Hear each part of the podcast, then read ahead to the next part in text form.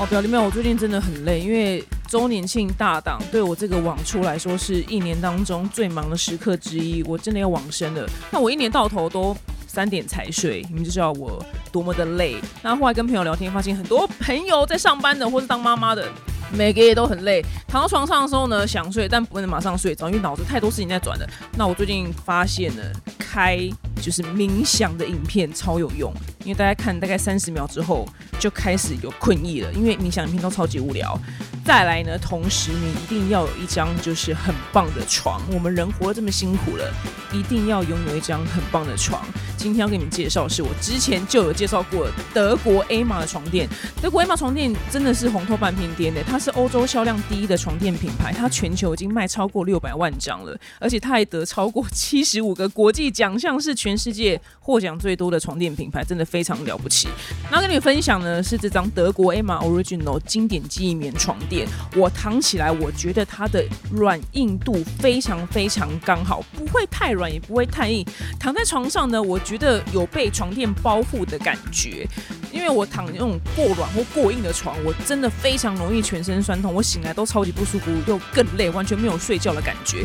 那这张床呢，它非常符合人体工学，就我侧躺在床上的时候，我的脊椎还是直的，不会就上下弯曲，跟躺那种传统的床垫有非常不一样的感觉，而且它完美的贴合我的脊椎，因为它是一个独家三层记忆棉色系，我躺在上面的时候，像是因为我屁股，你 know 台湾金卡戴珊，所以我的那个腰那边有一个凹槽。哇，它也可以就是支撑我那个腰的那个拱桥哎，连我膝盖那个凹槽它也是支撑，所以它给身体的每一个部位呢都是一个很棒的支撑度，睡起来觉得精神非常非常好。不过如果你喜欢就是更硬的床的话，我可以建议你就是选择德国 A 玛的另外一款是 Hybrid 的独立筒床垫，那个是更硬的版本。好，那这样这么好躺，睡起来精神好之外呢，我跟你讲最厉害的来了。大家不是很怕就把床垫弄脏吗？它呢，居然有一个床垫的保护套，它不是床垫外层那个布套哦，它是一个独立包装的防尘套。就是如果你家里有小朋友，或是你女生就是生理期月经的话，都不用担心就是弄脏床垫。它那个保护套呢，可以直接拆下来扔洗衣机洗，超级方便。而且它那个床套呢，哎，还是抗螨虫设计，比传统的床套呢。减少百分之八十九点三的尘螨，超级无敌强。然后如果说你有伴侣的，你是不是常常觉得你是隔壁那个人为什么睡觉翻身翻这么大力？如果你很浅眠的话呢，你更要参考这一张床，因为呢，它这张床躺在上面的时候，隔壁的人翻身，你这边不太会有感觉。我觉得超级无敌棒。那现在呢，有一个早鸟的双十一优惠，床垫组合五折。那输入节目的专属优惠码 D A N Y 一零，还可以再享九折哦。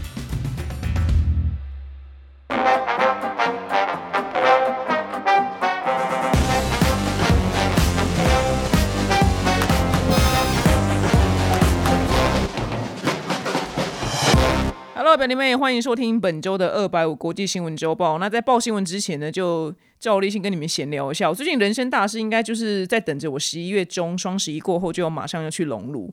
对我人生现在就每天殷殷盼盼的，希望赶快成为一个大奶妈。对我就是每天，我现在人生重点呢，就是十一月要成为一个大奶妈。然后我就在细数，我就我衣柜里面的所有衣服，我真的如果成为一个大奶妈之后，我的衣柜里面有大概一半的衣服，真的都要。丢掉，因为就真的会穿不下。然后我想说，哇，这到时候我这衣柜要大整理一轮，然后我的所有奶罩也都不能穿了我所有奶罩全部都要丢掉了。我老天爷！而且我成为一个大奶妈之后呢，好像暂时好像会有半年不不不用穿胸罩。我记得医生好像有讲这件事情，就只要贴胸贴就好了，我就会超级无敌 free。然后我就现在满脑在。想象就是我日后成为一个大奶妈之后，然后我夏天就如果穿就是比较比较火辣的洋装，然后如果人在美国的话，我可能真的会有人来跟我搭讪。我猜的，我就猜，因为我本身主场就是在欧美，欧没有了欧，因为我没有去过欧洲，所以先不要讲欧好了。我本身主场真的在美国，就会黑人圈，但是台湾我觉得没有任何男生会理我。对，所以如果你跟我一样，就是在台湾就。不是那么受欢迎的话，我真的觉得你要想办法就往就是欧美发展。但大家不要，我可能节目也没有什么直男在听呢，因为直男不是最爱我们炮轰我们是什么 f u r fur 尺 CCR。如果有人不知道这个字的话，你可以去 Google 一下。但是也不能怪我们呐，因为我们就就台湾男生就不喜欢我们，那当我们当然往舒适圈走啦。所以好，等我就是十一月，而且我十一月就是龙乳完，我要挑战清醒之后，然后一个小时传讯息跟我朋友报平安。因为呢，就是我一个生小孩的朋友叫小张，他就跟我放话说，哎，他说他生完小孩就自然产之后，一个小时传讯息，就是给我看他儿子的照片。他说你这个应该也可以一个小时吧？我说好，老娘跟你拼了，就我拼就是龙完乳一个小时传讯息。然后因为我前阵子，因为我我有一个运动按摩。按摩师就是我们有一代运动人都要做特别的运动按摩，不是一般按摩。运动按摩就是非常的痛，就是他把你那些纠结肌肉给按开，然后就真的很痛。然后我就跟我运动按摩师说，我真的不知道到底会是隆乳比较痛，还是你按的比较痛。我也是挑战，就是一个小时之后醒来之后跟他报备，哎，是哪一个比较痛？我也我也很好奇，到底会是运动按摩比较痛，还是隆乳比较痛？就期待我的。融入，我觉得应该会有蛮多有趣的故事，到时候跟你们分享。但是我还是要强调，就是不要为了男生去融入，就是要做任何事情都是为自己。因为我真的纯粹就是看我自己的身体就不爽，所以我才要去。然后融入那天呢，我就已经请我朋友就是奇葩要开车来载我。为什么不能请就是家人呢？因为因为我我叫我爸来载我。这也太尴尬了吧！把我刚去隆乳，你来载我来扶我，在医院里面扶我，这真的太尴尬不行。所以这件事情一定要闹朋友，你知道吗？就是朋友这时候就是很好用，因为我妈不会开车啊。然后我刚麻醉麻药退的话，就一定反正就一定要有人来带我。所以我就跟奇葩就是说好说，拜托你来带我。而且我对我还想说，我十二月就是要出国去美国，那时候刚满一个月之后。真的不知道该怎么办。我好像讲过这件事情，就我在美国机场，因为没办法提重物，所以我没办法拿自己的行李下来，所以我打算就是我的手要假装包扎一个纱布，然后在美国机场的时候，这样比较比较方便，就是请路人帮我搬行李，因为总不能就好手好脚，然后跟他说哦不好意思，我刚隆乳不能拿行李，就就这这这个解释真的太太长了，所以我打算就是假装我手受伤，然后一路包到美国去。好，我们新闻的第一则呢，我们这礼拜还是要花点时间带大家了解一下，就是以巴战争。然后，因为我我先说，就是以前就是年轻人可能不知道什么叫联考，反正那个年代就是我们高中考大学的时候要考一个叫做联考，后来可能你们可能改叫职考，I don't know whatever，就是这一类的考试。当年呢，就是我联考，我的历史只有考五十八分，你就知道我历史有多么的烂。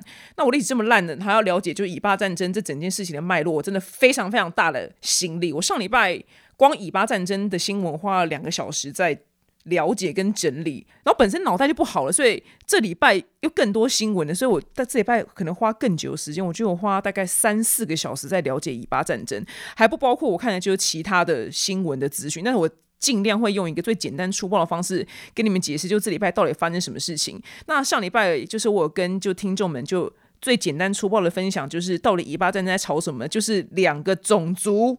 两个不同的宗教在抢同一块地方，那块地方叫做耶路撒冷。他们两边的人马就是死都要住在这个地方。地球这么的大，这么的广阔，这么的幅员辽阔，然后就死都要住在耶路撒冷的地方。这个地方呢，因为它是三大宗教圣地嘛，就基督教。回教跟犹太教，然后死了多少的人？然后那天刚好我就是跟我忘记跟谁了，就反正跟某一个基督教朋友在讲到，我就说我觉得这个地方就是要被炸烂，因为大家永远在抢这个地方，死了多少人？我觉得这个地方就是要把它炸成灰烬，这样大家就不会再吵了，就不会有人再死了。结果呢，那基督徒他就说：“哈，可以先不要炸烂吗？”我就很想要去。看看呢，就很想去一路上你看一看，因为他就是还没有看过这个心思呢，我也可以理解。可是我要我要跟你们分享一个想法，就是这个地方害害了几万条人命挂在这里，这个地方还有什么值得好看的吗？它根本就是一个不祥之地吧？对，这地方就是已经死了几万个人，应该阴到爆。我去那边一定会卡一堆鬼回家，因为我个人就是蛮容易卡阴的。这礼拜呢，就是要用二百五的方式呢，跟你们就好好了解一下，就是以巴战争。那比上礼拜就在了解更多的是呢，这到底是谁对谁错呢？因为现在。美国因为美国就是直接是撑腰以色列，所以呢，美国呢他就直接宣布说攻打以色列哈马斯是恐怖组织。可是如果你去了解整个历史脉络话，你会觉得哈马斯真的不能算是恐怖组织，不完全是。如果你们今天有听众看过一个动漫叫做《晋级的巨人》，我真的怀疑《晋级的巨人》他的。作者灵感是不是来自于就是以巴几千年来之间的纷争跟纠葛？因为真的就是晋级的巨人哈马斯，他就是晋级的巨人的主角爱莲，他真的是不得已之后被黑化的。我用一个最简单的来讲哈，因为我一如果一直讲以色列跟巴勒斯坦，然后犹太教回教，我会觉得头有点痛，因为我在找资料的时候，我真的觉得我头，我因为我本身一 KB，你知道小脑袋，我想说天，我小脑袋真的要不行了，然后我就一直问我制作人说，我可不可以这样解释，可不可以这样解释，这样对吧？后来我们两方 make sure 之后，确定这样是对的。看了好几个小时资料之后呢，我决定就是用一个非常。跟我们有关联的方式来举例给你们听，我就要听懂，因为它里面的人跟原始的故事、人跟宗教太多了，就是一定会搞混。假设一个全部是架空的重新的故事，假使台湾这片土地，我先说，这现在是假设，假设，假设台湾这片土地上面呢，在两三千年前的时候呢，越南那边就来了一批人，就哦，这边有块就是地方，然后我们就住在这吧，就是有一批越南人住在这，然后他们这个地方生根的。后来呢，再假设就是从别的地方又。随便中国好，又飘来一大批人，然后呢，这批人也很多很多多很多，然后他们就住在这之后，因为他们人数很多，所以呢，反正他们就反正他们就自身哦，这个地方就是台湾，所以我们是台湾人。然后所以原本的那批越南人呢，就越来越少了，他就变成这块土地上的少数。然后呢，这批台湾人呢，就在台湾这块土地上面呢，就住了大概一两千年，就是哦，这是台湾，这是我是台湾人，就就到这边都这样子就。OK 吧，可以理解吧？结果呢，在一九四七年的时候呢，就突然冒出了一个完全不相干的人，叫做联合国，跟偶尔就是英国、美国随便就是一个第三方的人。那明明在台湾这块土地上面的越南人是比较少的，然后台湾人是比较多的，但是他们就冒出来说啊，今天这块土地我们判给越南，然后所以在这块土地上面小小的越小小小的那个越南的人呢，就拿到了。大部分台湾的土地，然后呢，原本在这块土地上面活得好好，台湾人被赶到赶去哪里？赶去屏东那块就是狭长的地方。然后我们没有地方去嘛，就只能就跑去屏东，或是跑去垦丁，maybe 这种地方这样。好，and then 呢，我们过了就是猪狗不如的生活，因为我们还是就是我们就变成被那群就是越南人给统治，然后越南人也越来越多人就搬来这，搬来这，搬来这，搬来这，所以台湾这块这片土地也就变成一个新的越南。这样听得懂吗？就我们原本在那边住了一两千年，住的好好的，然后呢，我们在这个屏东呢，跟垦丁这个地方呢，我们就含恨，我们恨了就是一辈子，最后呢，就偷偷偷偷做了非常多事情，偷偷就是建造武器干嘛的，然后呃，偷偷有别人运给我们就是军火什么之类的，我们就在屏东的地方埋头苦干了十几二十年之类的，我们决定就是反攻，我们要攻攻把这些。越南人全部杀光！我要夺回我们的家，就是台湾，因为我们原本就住在这边，就是一两千年了，这是我们台湾人的台湾。现在的故事就是这样，而这个反攻的这个从屏东反攻的这台湾人呢，就是现在的哈马斯。所以你觉得他们是恐怖组织吗？就就就真的很难讲，因为他们就在那边住了就一两千年了，然后结果。被就是联合国在一九四七年的时候，联合国还有英国就一个外来人就说啊啊啊，你你你们这块地哦，那就是犹太教就以色列人的哦，就所以他们当然会全体崩溃。然后接下来这几十年间，你看从一九四七年，他们中间发生非常多事情，我前面全部略过。但是呢，他就是把巴勒斯坦人都当猪狗不如的对待，这就是大概整个故事的脉络，就是他们在吵什么。然后我会花这么多时间把。这个故事换成就台湾跟越南版本，原因是因为它里面的人很复杂。它最早是犹太人跟阿拉伯人，然后呢，阿拉伯人最后呢，其实就是因为他是回教徒，所以就是回变成回教跟犹太教之间在吵架。然后呢，呃，犹太人就是所谓后来的以色列人，然后阿拉伯人呢，就是后来就是有一群人，就是变成这这群人就是巴勒斯坦人。所以你就看到这里面有多少个名词。在那边这样跳来跳去，所以就把我就是这个小脑袋给搞死。所以我就最后最后总算搞清楚，大概就是故事是长长这样。所以你会说哈马斯是恐怖主义吗？我觉得不能这样直接定义，他就只是想要抢回他的 原本的家而已。他们所有的吵架是要回溯到西元一百三十二年，你就知道，哎，现在是几年？二零二三，二零二三，你自己减一百三十，你就知道真的是一两千年以前的事情就已经吵到现在了。所以这个已经这块土地已经吵了这么之久，然后接下来呢，我们讲到就这礼拜一个重点就是加萨走廊。加萨走廊是这个礼拜我觉得是最重要的一个区域，最重要的一个新闻，我们一定要了解。我觉得身为一个人类，不去了解加萨走廊在发生什么事情的话，我觉得太过分了。我觉得太过分，一一定要去了解一下，因为我们很有可能会成为那样子的状况。不无可能啊！我希望当然是永远不要发生。加沙走廊这个地方呢，它不是个国家，它就是狭长型，就把它想成屏东好了。就刚刚我就想，它就是个屏东，它就是狭长型。它下面是埃及，右边是以色列。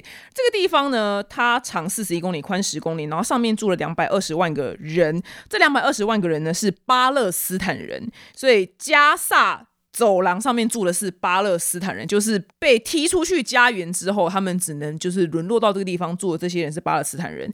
那这个地方的人口密度呢，比新北市还要高，所以。他们呃，以色列要狂轰滥滥炸加沙走廊的话，是非常难以避免去伤害到老百姓，因为这地方就是跟就跟新北市一样挤啊，就你要怎么就怎么样不炸老百姓就不可能嘛。所以现在那边死的就是已经死的，我我忘记是多少人，反正就是绝对是超过千人。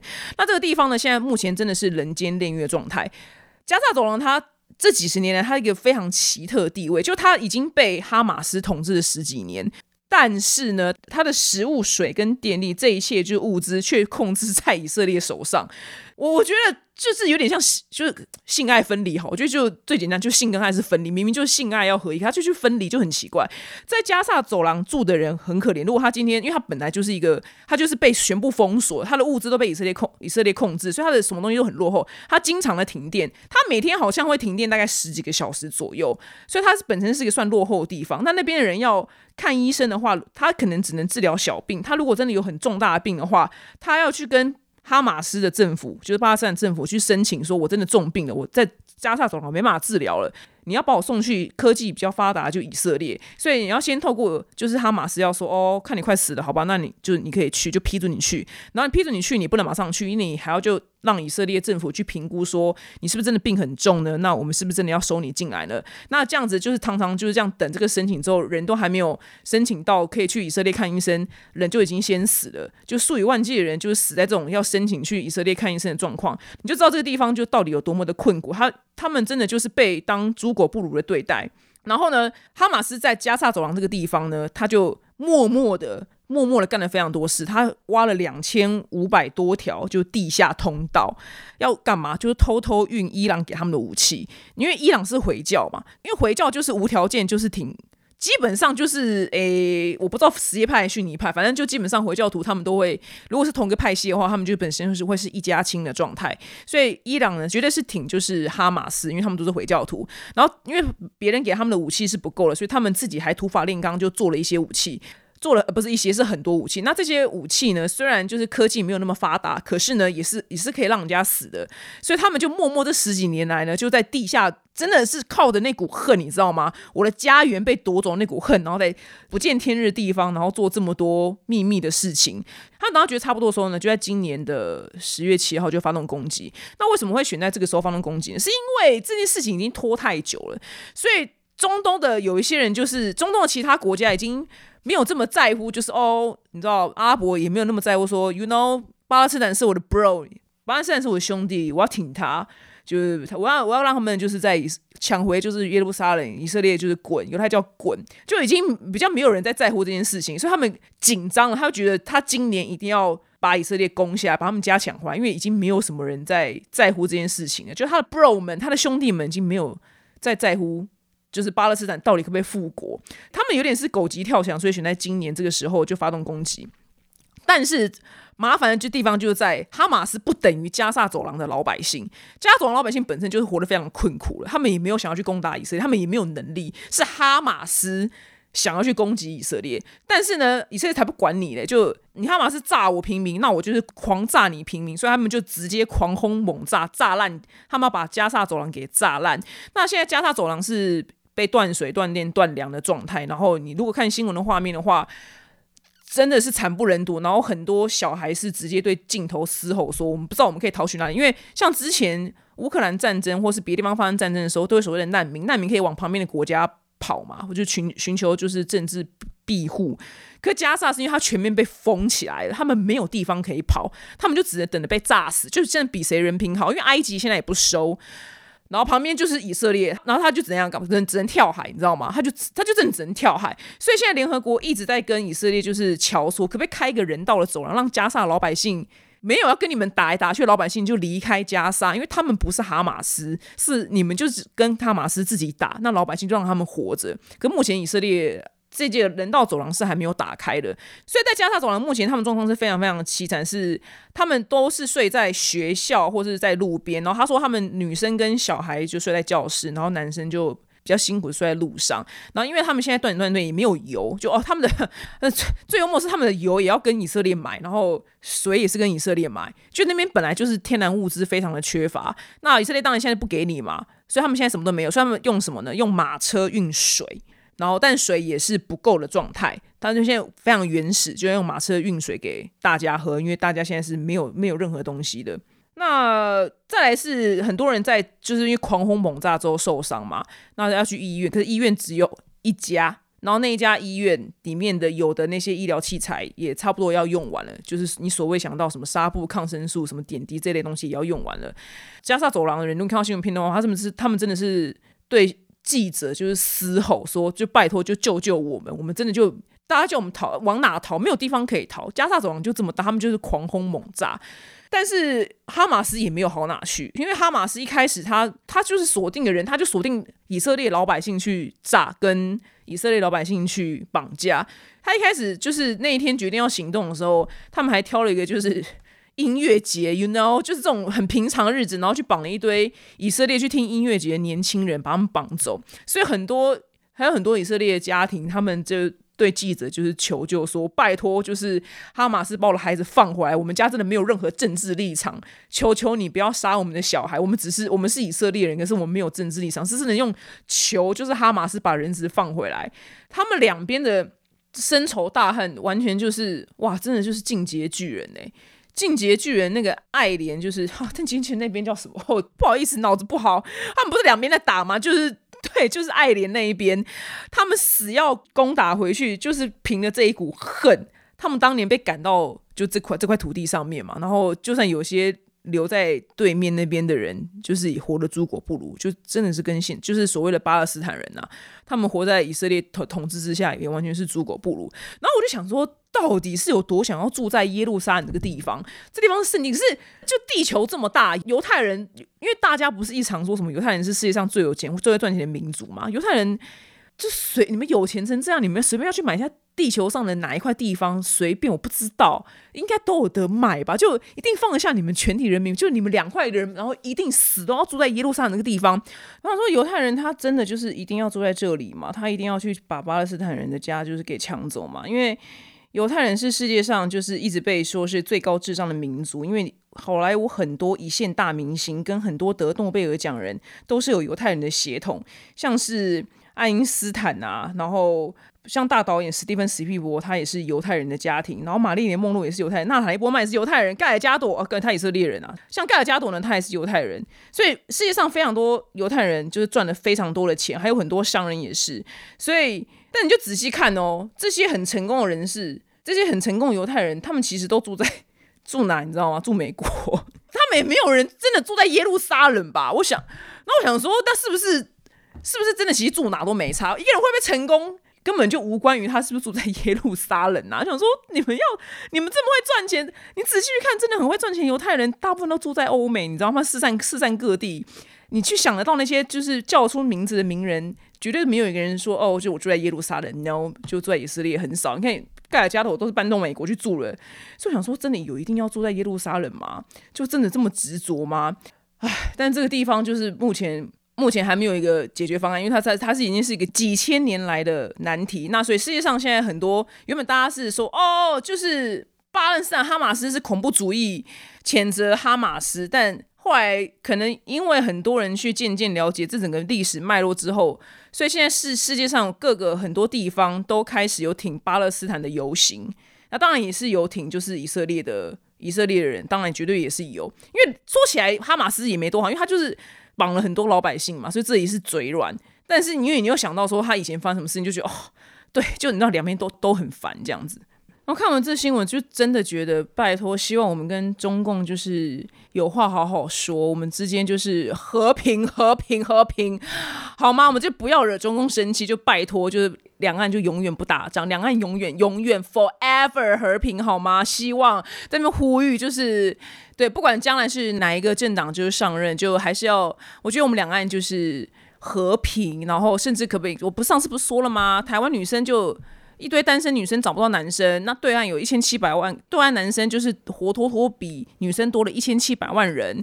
那我们是不是可以就是把台湾单身女生跟对岸优质的男生，我们互相认识一下嘛，好不好？我没有说，我不是说统一，但是我是说我们大家可以就是开心的相处。OK，你看我们这是个这多棒的结合啊！你看多棒啊！就这边一大堆单身女生，然后那边一大堆单身男生，而且我们这边单身女生。呃，因为我查主计处是我说过，就是台湾女生多，男生十五万人，所以你看十五万人，这十五万个女生去那边吃那一千七百万个男生，你知道任君挑选。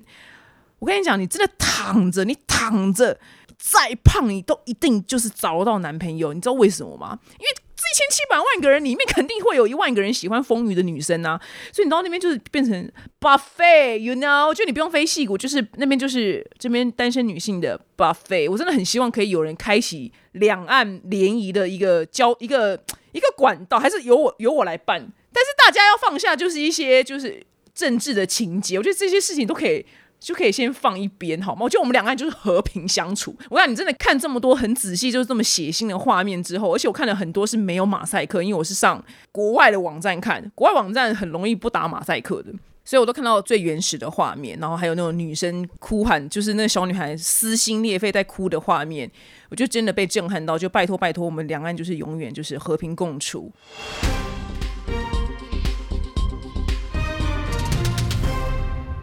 好，这条新闻呢，我们来讲就是轻重新闻，就是美国呢最近有一个研究显示说，越来越多爸妈呢偏好让小孩在家自学。就如果你看电影的时候，他们会有个字，就是什么 homeschool，就小孩在家，然后爸妈教。我们是觉得非常奇怪，因为我们本身没有这件事情啊。那为什么很多越来越多就是爸妈，美国的爸妈？希望小孩不要去学校呢？那这个原因有非常的多，譬如说，因为疫情的时候呢，就小孩不能去学校上学嘛。然后后来他们在小孩发现小孩在家上学的时候呢，然后爸妈觉得哎自己有更多就是时间可以跟小孩相处，哎，他们就相处模式改变了。那再第二个呢，是因为太多，哎，就很多那些神经病要扫射的时候，第一个都想到学校啊，所以就很多学生在学校被扫射死，因为他们就很爱去学校。扫射，所以他们觉得去学校上课，我哪知道我小孩哪天会不会被一个疯子闯进来就扫射，所以就安全的问题，所以他们会觉得小孩留在家还比较安全。那在第三个，其实美国学校有很多霸凌的事情，就真的如同你看到电影那样，就可能比较胖在学学校被笑啊什么之类，然后什么 loser kids，然后你走在学校，然后有人用面包丢你什么之类，那他们。希望自己的小孩不要发生这种事情，所以希望小孩在家上学。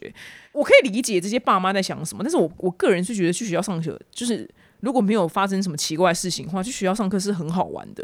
就是以前对啊，我就蛮喜欢上学的，因为学校跟同学玩蛮开心的啊，就每天下课都有很多事情可以做。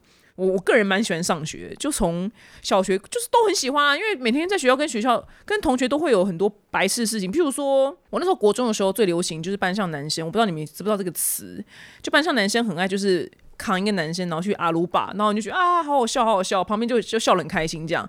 然后就以前就就是喝珍珠奶茶的时候，就把珍珠就是吐到墙壁上，也很开心。就是在学校就有很多事情可以做，但这些事情在家就没有办法做，所以就觉得在家就蛮无聊。所以我个人是蛮爱上学的。后来到了高中的时候。高中的大事呢，就是下课的时候要去福利社，然后去福利社的时候，你看到哪一个就风云人物的学长，就会觉得哇，就是看到风云人物了这样子。但是那些风云人物后来因缘际会，就是在我现在已经中年了嘛，就当年学校的风云人物就可能偏帅那些人，然后你因缘际会看到他们现在的 FB 都哎个个成为大叔哎，就完全都不帅，就不知道为什么想说哇，当年的光芒真的全部都没了。你知道他们现在个个都是中年大叔，微秃 and 微肥。就觉得哇，真的是岁月不饶人。然后大学的时候，大学的时候也蛮开心的，因为每天都在跟同学聊天，然后就要办一些系上的活动，就觉得上学蛮开心的。所以我想说，在家学习有点偏 boring，不知道大家怎么想呢？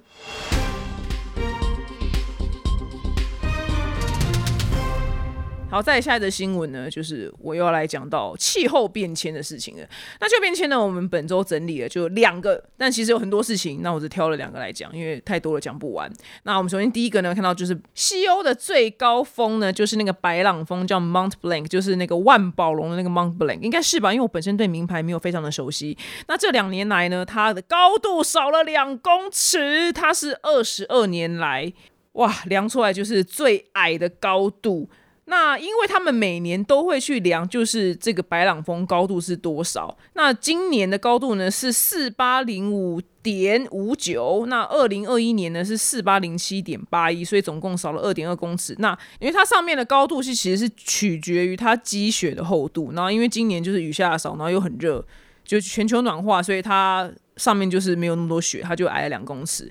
那除此之外呢，我们又来到就是巴西北部的亚马逊河。亚马逊河呢，正经历就是十三年来第二严重的干旱。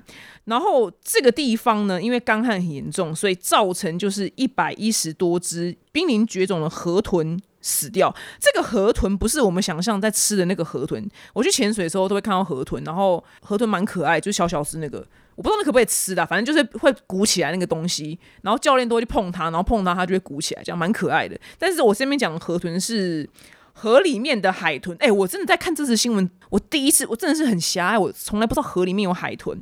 反正巴西的这个亚马逊河里面是有海豚的，然后这个海豚呢很特别，它很多时候。是粉红色，就是樱花粉哦，就海豚变粉红色。我去，你去找图片，你去打亚马逊河豚，你就看到粉红色的海豚，就也太可爱了吧！世界上居然有粉红色海豚，但是它不是每一只都粉红色，它其实有蛮多种不同的颜色，只是它很多时候是粉红色，所以他们就说粉红色的河豚就真的是无敌可爱。那因为现在是严重干旱嘛，所以。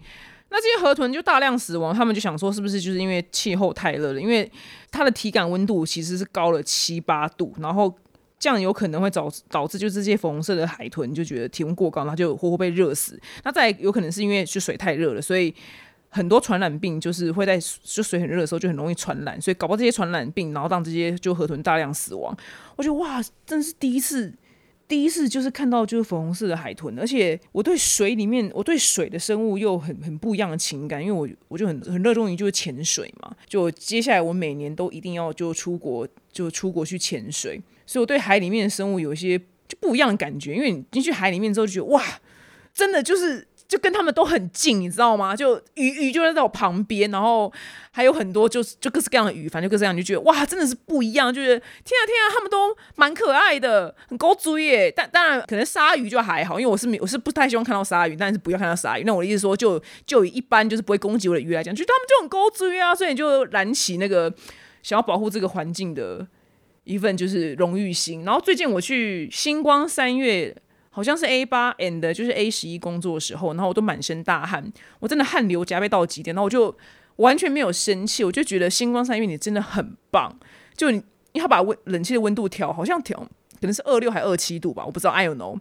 我就满身大汗，我真的觉得星光三月，我跟你鼓鼓掌，我觉得很棒，就是调这个温度好吗？就为地球暖化尽一份心力。然后呢，我就要直接就点名，就搜狗复兴馆。我那天呢，就是去搜狗复兴馆要买我很喜欢的饰品，就是 APM 的时候。然后我就到那边，我就一进去，我真的是要我要冷死。我是我来到北极吗？然后 A P N 的小姐就还跟我说：“哎，我们冷气很冷哦，你是不是很冷？”我说：“对，就是我要冷死。奇怪，现在政府不是规定只能开二十六七度吗？然后他们小姐就是一副要冷死，我就直接点名搜狗那边开冷气的人，请你就是，请你就是看一下新闻好吗？请你，我不 care 今天搜狗会封杀我，就拜托你们就。”对地球暖化可不可以尽一份心力？而且我告诉你们，就算你们这样今天逛百货公司，就是满身大汗的时候，你会怎么样呢？我告诉你，我学了一个新的名字，叫做 N E A T，叫做 Neat。N 就是每个字中间是有个点的，然后是大写。这个 Neat，这个 Neat 是什么什么意思呢？这个 Neat 就是你一整天，你打字，你你就你呼吸，你去走路，你爬楼梯，你从这边走到那边，你去打小孩干嘛？随便你所做的所有事情所耗的热量叫做 Neat。这个 neat 呢，如果你耗的越多的话，你更容易瘦。这就是为什么很多人说他去东京就是行军，大家大吃大喝，可能什么每天就大吃什么拉面什么之类。但是因为他一整天走太多路了，他没有变胖，那就是什么？因为他的 neat 很高，因为他一整天都在走路。所以你今天去逛星光三月，如果满身大汗的话，我觉得你也不要生气。这就是什么？这就是我们本身的 neat 很高，所以我们就怎么样？我们那天就会消耗非常多的热量，消耗多少热量怎么样？就是会比较容易瘦。OK。就是这样子的道理，所以我真的很希望，就是再强调的是，搜狗放冷气的那个单位，拜托你可以把冷气温度调高一点吗？老娘真的要冷死在里面了，我们地球已经要毁了，请你就是一起尽一份心力，不难吧？不难吧？OK。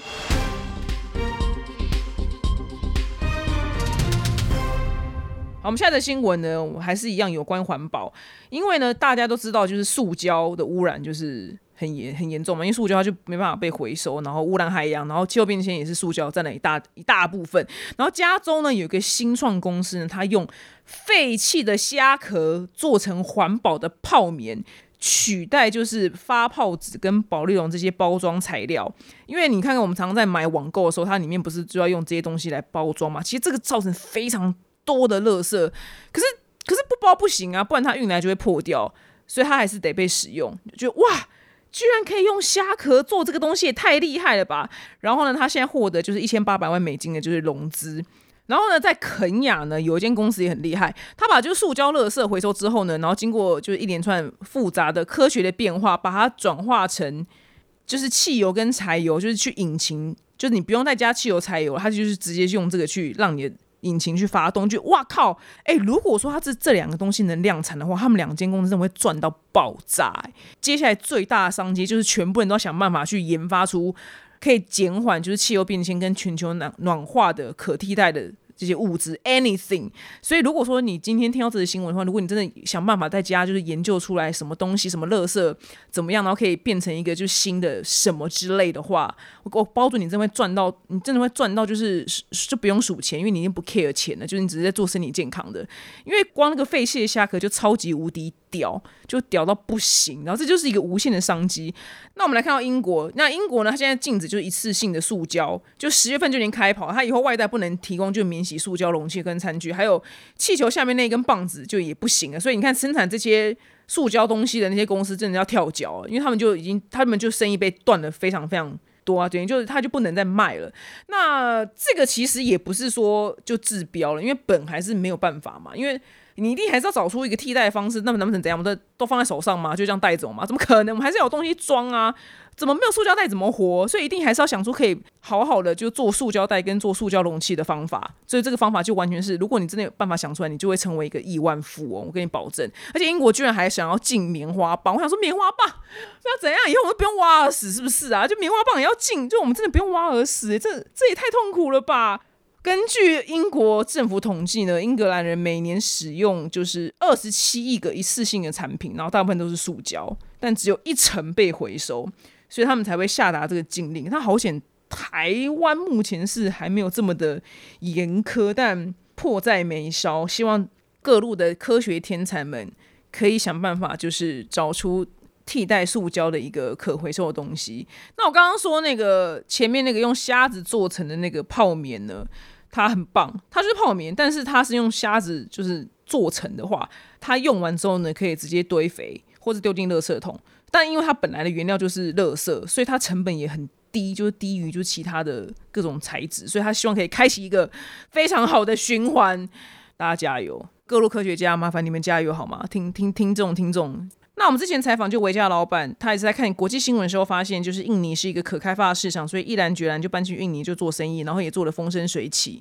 所以我觉得可以看看，搞不好有一些商机。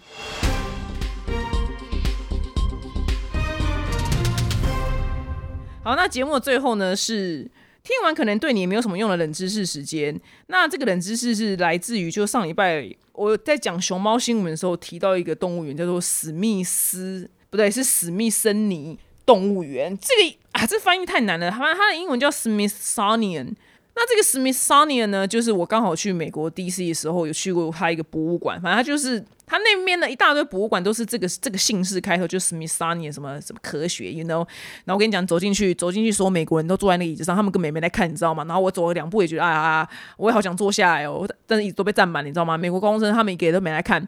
就是如果你去去美国玩的话呢，你一定会看到在 DC 有非常多就是 Smithsonian 开头的各系列博物馆。它是美国一系列博物馆的研究组织，它是一个集合的组织。它的地位呢，嗯，就是别的国家的国家博物馆系统啊，就是故宫这种等级是国家国家的这样。那 Smithsonian 呢，它有十九座博物馆、美术馆，然后九座研究中心，然后还有。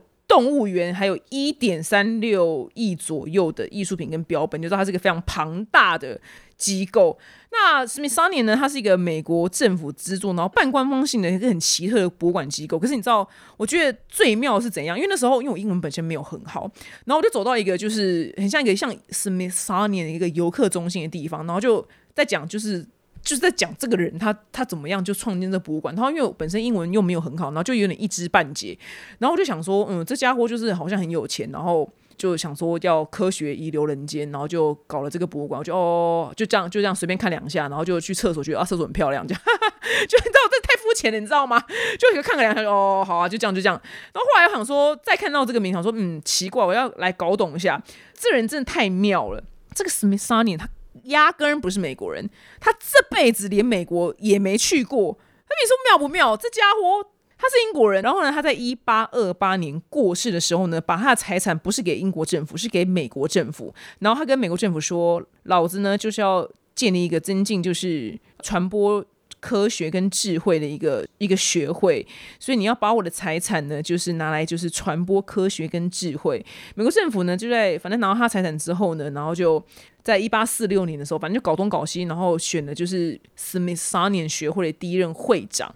他当年的遗产是多少钱呢？他当年的遗产呢，大概是五十一万美金。但是因为是一八多少年，所以他换算成现在的美金，大概是大概是一亿美金左右，就是类似郭台铭把他的遗产捐给一个他从来没有去过地方，他应该没有去过马达加斯加吧？好，就想象成他把他的遗产捐给马达加斯加好了。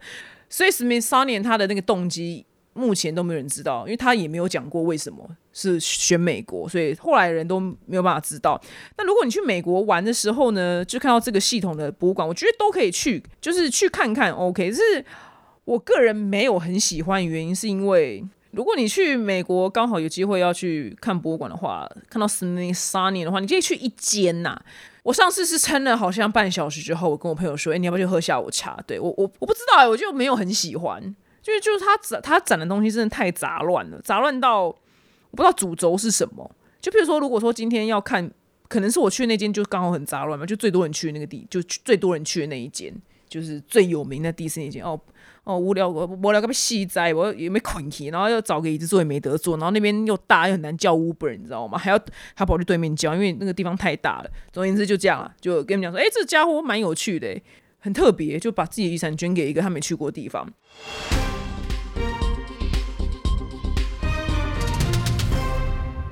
最后呢，是巨星下凡来解答这个本周的来信很有趣。他说：“怎么办？我的姐姐不是他，是他姐姐，就是没有救了。他姐姐是恋爱脑，他去年年底的时候呢，在交软体被诈骗两百万，然后他就说：表姐，我拜托你再让自己红一点，推广反诈骗。就是怎么还是会有人被骗？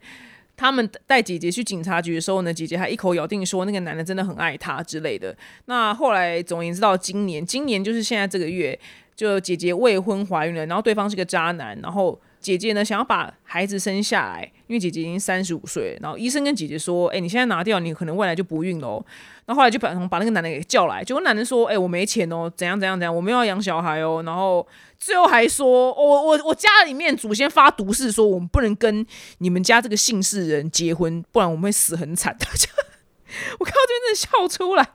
最后，这男的呢就丢给他们五千块，然后做手术跟买补品。五千块真的是这没有什么讲。那姐姐呢，现在身体非常的虚弱，所以我猜应该是拿掉了，因为他没有写，但我猜拿掉了。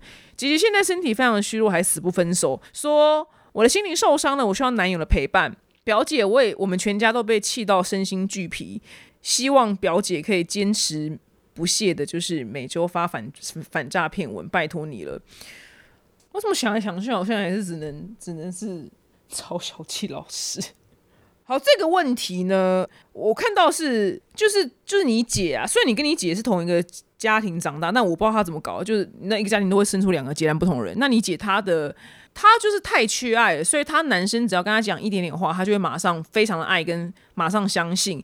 但是因为她会造成她今天的结果，很可能是你原生家庭有一个什么剧本，就你爸妈相处有一个什么模式，然后。造就他今天会有这个行为，但是刚好你没有，所以我不知道你们家是怎么样。反正就总而言之，我看到的事情是这样，因为我之前有去上过一个就潜意识的课，但我也不是大师，我只能很粗略的跟你分析。就所以，如果你听众们你周遭有这样子的人的话，他为什么会一而再再而三要选这样子的渣男？是因为他他在这个过程当中，他会有一个活着的感觉，他会有个自己被证明价值的感觉，因为这些人一定。可能会讲一些甜言蜜语什么之类，然后他的那个心中的那一块就会马上被满足了。但是如果说这个当事人他本身真的也痛苦的话，他一定要去做一个非常深入的叫做潜意识，就潜意识他要去整个调整跟改造的过程，才有办法去改写他这整个脉络。不然他他一辈子他都一定一定会要在跟这样子的渣男交往。那像我以前会跟渣男交往，那可可能是我世人不清，可是因为。我很有觉知，我很有觉察，就是我笃定的，就老娘绝对此生就是要幸福，我就是不想要再遇到任何的渣男，我就一定要跟正常人交往，所以我本身是有觉醒的。那如果说你姐就是不能觉醒的话，我因为我我那个课程我就是太忙了，就是一个那个叫 NLP，就潜意识重新设定的那个 NAC 那个小季老师出的那课程，我目前就只上了就是上了一些些，我就我还没有办法就是出来就是职业，you know，所以如果你有办法的话，还是可以把你姐就介绍给小季老师。可是我要先说，如果你姐本身在被扎的过程很快乐的话，她不觉得痛苦的话，她可能就不会觉得她自己有问题，因为她。他的快乐来源是在于被折磨。我知道你听起来会觉得很奇怪，可是是真的是这样。就是他的那个大脑回路就是被折磨，就等于是被爱，所以他很喜欢这个感觉，你懂吗？他就很爱这个感觉，他上瘾了。那至于就是反诈骗文呢，因为我已经写的太腻，所以我在这写的话，我真的会觉得票房很差。想说不都已经讲过了吗？那我会努力啊，我真的会努力。那在节目最后，还是跟大家就宣导一下。交友软体上面，或是任何男人跟你提到任何关于钱的一切，加密货币投资理财、赚钱的方式，帮你存钱干嘛？巴拉巴拉巴拉巴拉巴拉，拜托就是直接封锁，然后都不要相信。我也讲不出任何更有力道方法，因为我已经讲过太多次了。拜托你们，拜托你们，我求求你们，有钱就是你随便拿去拿零零五零零零五六都好啦，就是不要给男人呐，好不好？我们下周见哦，非常谢谢你们收听。